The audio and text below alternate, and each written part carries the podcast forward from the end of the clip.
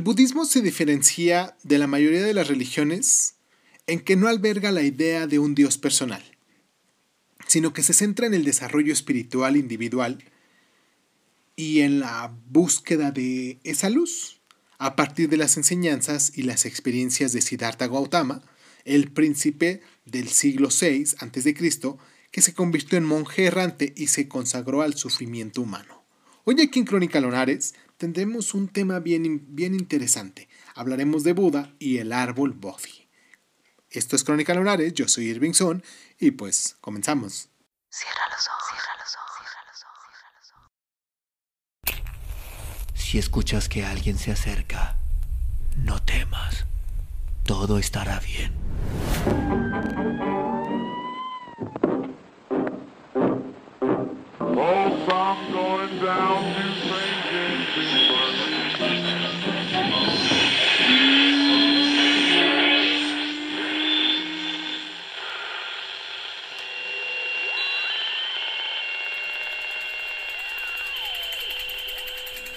Estás escuchando, Crónica, Crónica, Crónica el lugar, el lugar donde, donde, tus tus oídos. Bienvenido. Siddhartha Gautama abandonó a su mujer, a su hijo recién nacido y a sus padres, que rompieron a llorar al verlo cambiar sus preciosas ropas por un sencillo hábito amarillo de monje y cortar sus cabellos con una espada. Y pasó seis años errando por el norte de la India, afanándose por conciliar el dolor que le rodeaba con la religión védica de la India. Llevaba una, una vida ascética, desdeñando cualquier comodidad o lujo. Una vida llena de oración y meditación, en vano, en parte de él, a la que llamaba la sombra de mi yo. Seguía anclada al mundo y le impedía alcanzar la luz. Desesperado, mm, decidió descansar de la estricta disciplina y se echó bajo una gran hilera durante tres días y tres noches. Finalmente, Gautama tocó fondo. Consiguió errar la sombra de su yo y entender el Dharma. La misma palabra que usan los hindúes, pero que él interpretaba como la ley o la verdad, que da cuenta de los principios fundamentales de la existencia. Así, descubrió que el sufrimiento en el mundo se debía a que ignoramos la verdadera naturaleza de la condición humana. Gracias a esa conciencia alcanzó la luz interior y vio el mundo con otros ojos. Aquel árbol bajo el que descansó se llama árbol Bodhi o árbol de la luz, y Gautama se convirtió en Buda, que significa el iluminado. El resto de su vida en la Tierra, la dedicó a ayudar a los demás a alcanzar su estado de lucidez, convencido de que todos nosotros podemos conseguirlo.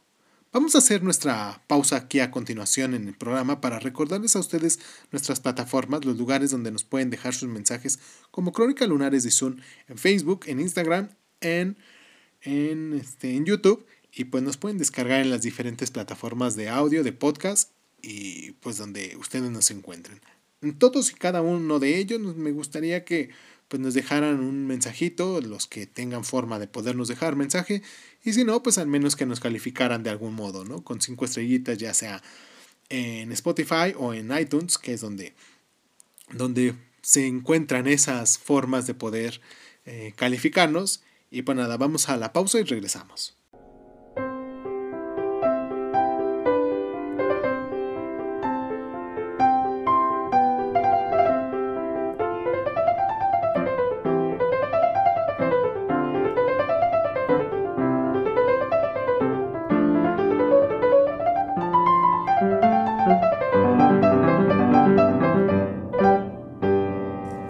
Relato de Buda se encuentra en las escrituras budistas, una compilación de diversos mm, volúmenes de distintas procedencias. Inicialmente, el relato lo transmiten oralmente los discípulos originales de Buda, una comunidad de monjes, los Sangha.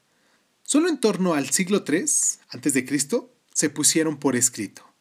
Y aunque se sigan discutiendo sobre la autenticidad de los diversos textos, las discrepancias tienden a ser menores, la versión preferida de los eruditos es la del siglo I a.C., escrita en el dialecto Pali del norte de la India, un dialecto muy próximo a la lengua que el propio Buda habría hablado. Una particularidad de las escrituras budistas es que cuentan mm, muy pocas cosas sobre la vida de Buda. No constituyen una biografía y eluden deliberadamente dar cuenta de su propia personalidad. Los propios detalles de su vida que aparecen son anécdotas que se mencionan al hilo de sus sermones. Las escrituras budistas se dividen en tres cestas.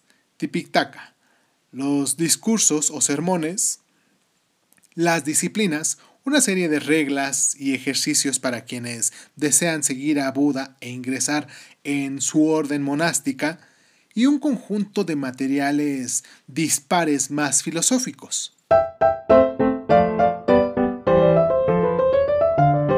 Basta una sola vela para encender cientos de velas y ello no acortará su vida. La felicidad nunca disminuye al ser compartida. Buda. La esencia de la doctrina de Buda se encuentra en un discurso que pronunció en el Parque de los Siervos de Samnart, dirigido a sus primeros alumnos. Se conoce como el discurso de las cuatro nobles verdades, que son la Durka, la verdad del sufrimiento, la samudaya, la verdad de origen del sufrimiento, la nirodha, la verdad del fin del sufrimiento, y la maga, la verdad del camino para el cese del sufrimiento. Ello explica que algunos budistas consideran a Buda como un tipo de médico. Las dos primeras verdades que se le revelaron servían para diagnosticar e identificar la causa del sufrimiento, la tercera indicaba que podía curarse y la cuarta prescribía el remedio. Buda atribuía el sufrimiento al deseo, el tamja, aunque reconocía que el deseo podía ser determinado momento positivo, identificaba tres formas negativas. La codicia, la ignorancia y el odio, las cuales causaban impulsos destructivos. En uno de sus discursos más célebres, el Sermón del Fuego, explicaba que la humanidad arde en el fuego de la lujuria, del odio, de las falsas ilusiones. Digo que arde en el nacimiento, en la vejez y en la muerte, en los pesares, en las lamentaciones, en los dolores, en las preocupaciones, en la desesperación. Para evitar consumirse de este modo, estableció la tercera noble verdad, la posibilidad de liberación en el nirvana, en el estado en el que se alcanza la luz, donde el fuego se apaga y surge la alegría espiritual y viene acompañada de la ausencia del temor y marca el final de estos excesos emocionales.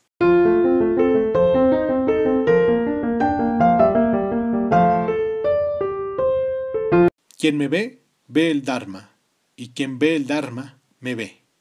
Buda. Para alcanzar el nirvana, los budistas deben seguir un sendero de ocho aspectos, que forma parte de las cuatro nobles verdades. Vi un antiguo aspecto, un antiguo sendero, que transitaron los que poseyeron una recta autoconciencia en los primeros tiempos, afirma Buda en las escrituras. ¿Y en qué consiste este antiguo aspecto? este antiguo sendero que transitaron los que poseyeron una recta autoconciencia en los primeros tiempos? Simplemente, en este noble sendero óctuple, la recta comprensión, la recta aspiración, la recta palabra, la recta acción, el recto medio de vida, el recto esfuerzo, la recta atención, la recta concentración. Yo seguí ese sendero lo que le guiaba en todo momento era la práctica de la meditación, que constituye uno de los pilares de la tradición budista.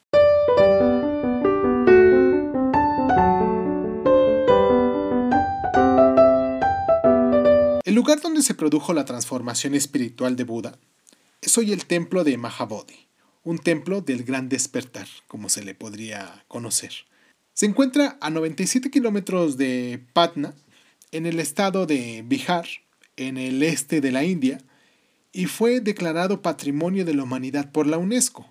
En el año 250 a.C., el emperador Asoko erigió ahí un monasterio budista.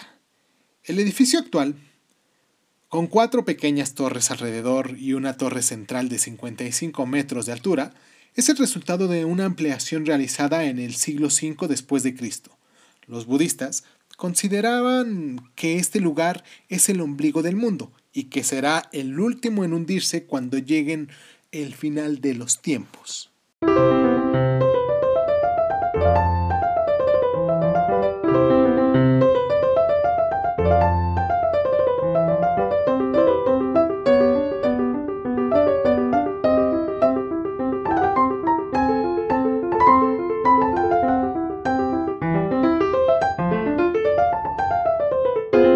Aunque las escrituras budistas recogen un poco sobre los primeros años de Buda, la transición cuenta que nació en torno al año 563 a.C., en un pequeño reino de Kapilavastu, en la actual Nepal.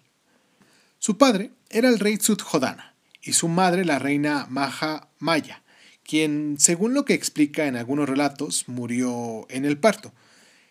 En otros relatos se cuenta cómo un eremita vidente acudió a ver al recién nacido y vaticinó que sería un santo. En su juventud, Gautama llevó una vida de abundancia, en tres palacios construidos para su disfrute. A los 16 años se casó con su prima Yasohara y tuvieron un hijo llamado Rahula. Algunos textos sostienen que dio la espalda a esta vida a los 29 años. La tradición suele establecer la fecha de su muerte en el año 483 a.C., aunque algunos eruditos actuales sugieren que tuvo lugar en torno al año 400 a.C.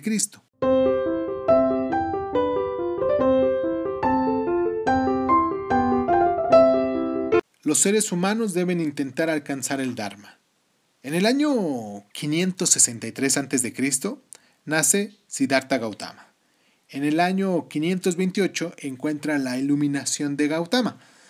Em, en el año 483 muere Buda. En el siglo III a.C. se ponen por escrito las escrituras budistas. En el 250 a.C. se erige el templo de Mahabodhi. Esto fue Crónica Lonares, yo soy Irving Sun, les mando un abrazo muy caluroso a todas las personas que se toman el tiempo para descargarnos, pero en especial en esta ocasión a la gente de Bélgica, allá en Flanders, que nos descargan también y que pues están atentos y que nos mandaron un saludo muy especial con una cartita muy especial que, que nos mandó una personita de allá que se toma el tiempo para descargarnos.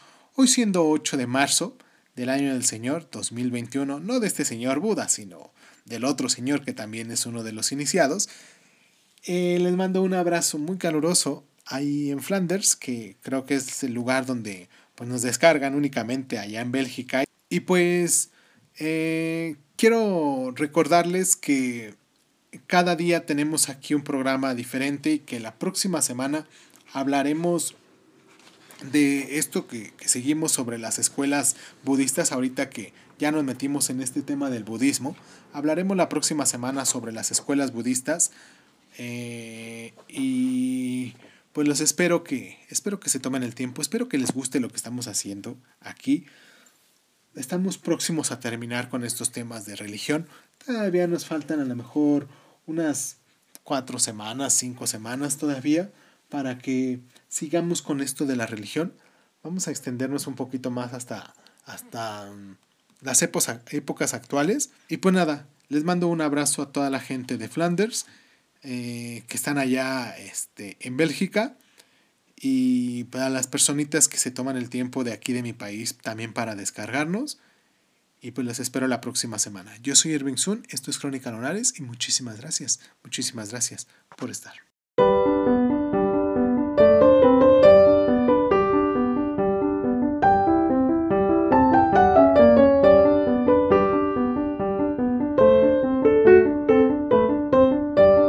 Del país de la cultura. Frederick Nietzsche. Demasiado me había adelantado yo volando en el futuro. Un estremecimiento de horror se apoderó de mí. Y cuando miré a mi alrededor, he aquí que el tiempo era mi único contemporáneo. Entonces huí hacia atrás, hacia el hogar, y cada vez más aprisa, así llegué a vosotros, hombres del presente, y al país de la cultura. Por primera vez llevaba yo conmigo unos ojos para veros, y buenos deseos. En verdad, con anhelo en el corazón llegué. Mas, ¿qué me ocurrió? A pesar de mi angustia tuve que echarme a reír. Nunca habían visto mis ojos algo tan abigarrado. Yo creía y reía mientras el pie aún me temblaba, así como el corazón. Esta es sin duda la patria de todos los tarros de colores, dije. Con cincuenta chiflarriones tenéis pintados el rostro y los miembros. Así estabais sentados, para mi asombro, hombres del presente, y con cincuenta espejos y vuestro alrededor se halagaban en juegos vuestros colores y lo reproducían. En verdad, no podráis llevar mejor máscara, hombres del presente, de vuestro presente, ¿quién podría reconoceros? Emborronados con los signos del pasado, los cuales estaban a su vez embadurnados con otros signos, así os habéis concedido también de todos los intérpretes de signos. Y aun cuando sé sea un escrutador de riñones, ¿quién creerá que vosotros tenéis riñones? De colores parecéis estar amasados y de papel encolados. Todas las épocas y todos los pueblos miran abigarrados desde vuestros velos. Todas las costumbres y todas las creencias hablarán abigarradamente desde vuestros gestos. Quien os quitase velos y aderezos y colores y gestos, todavía tendría bastante para espantar a los pájaros con el resto. En verdad, yo mismo soy el pájaro espantado que una vez os vi desnudos y sin colores y me escapé volando de ahí cuando el esqueleto me hizo señas amorosas. Preferiría ser jornalero en un submundo y entre las sombras del pasado. Más gruesos y rellenos que vosotros son ciertamente los habitantes del submundo. Esto, sí, esto es amargura para mis intestinos, el no soportaros ni desnudos ni vestidos a vosotros, los hombres del presente. Todas las cosas siniestras del futuro y todas las que algunas vez espantaron a pájaros extraviados, más confortables son, en verdad, y más familiares de vuestra realidad. Pues habláis así. Vosotros somos enteramente reales y ajenos a la fe y a la superstición. Así hincháis el pecho. Ay, aunque ni siquiera tenéis pechos. Sí, ¿cómo ibais a poder creer vosotros, gentes salpicadas de múltiples colores, si sois estampas de todos los que alguna vez fue creído? Refutaciones ambulantes sois de la fe misma y un dislocación de todos los pensamientos indignos de fe. Así os llamo yo a vosotros, reales. Todas las épocas han parloteado unas con otras en vuestros espíritus, y los sueños y parloteos de todas las épocas eran tan reales incluso que nuestra vigilia. Estériles sois, por eso os falta a vosotros la fe, pero el que tuvo que crear, ese tuvo siempre también sus sueños proféticos y sus signos estelares, y creía en la fe. Puertas entreabiertas sois vosotros, junto a las cuales aguardan sepultureros, y esta es vuestra realidad. Todo es digno de perecer. Ay, ¿cómo aparecéis ante mí, estériles? ¿Con qué costillas tan flacas? Y algunos de vosotros se han dado sin duda cuenta de ello. Y dijeron, ¿es que un Dios nos ha sustraído secretamente algo mientras dormíamos? En verdad, bastante para formar con ellos una mujercilla. Asombrosa es la pobreza de nuestras costillas, así han hablado ya algunos de los hombres del presente. Sí, risas me causáis, hombres del presente, y especialmente cuando os asombráis de vosotros mismos. Y ay de mí si no pudiera yo reírme de vuestro asombro y tuviera que tragarme todas las repugnantes cosas de vuestras escudillas. Pero quiero tomaros a la ligera, pues yo tengo que llevar cosas pesadas. ¿Y qué me importa que el escarabajos y gusanos voladores se posen sobre mi carga? En verdad, no por ello me hacen de pesar más, y no de vosotros, hombres del presente, debe llegarme a mí la gran fatiga. Ay, ¿a dónde debo ascender yo todavía con mi anhelo? Desde todas las altas montañas busco con la vista del país de mis padres y de mis madres. Pero no he encontrado hogar en ningún sitio. Un nómada soy de todas las ciudades y una despedida junto a todas las puertas. Ajenos me son y una burla. Los hombres del presente, hacia quienes no hace mucho me empujaba el corazón. Desterrado estoy del país de mis padres y de mis madres por ello amo yo ya tan solo el país de mis hijos, el no descubierto, el más remoto, que lo busquen incesantemente ordeno yo a mis velas. En mis hijos quiero reparar el ser hijo de mis padres, y en todo el futuro este presente. Así habló Zaratustra.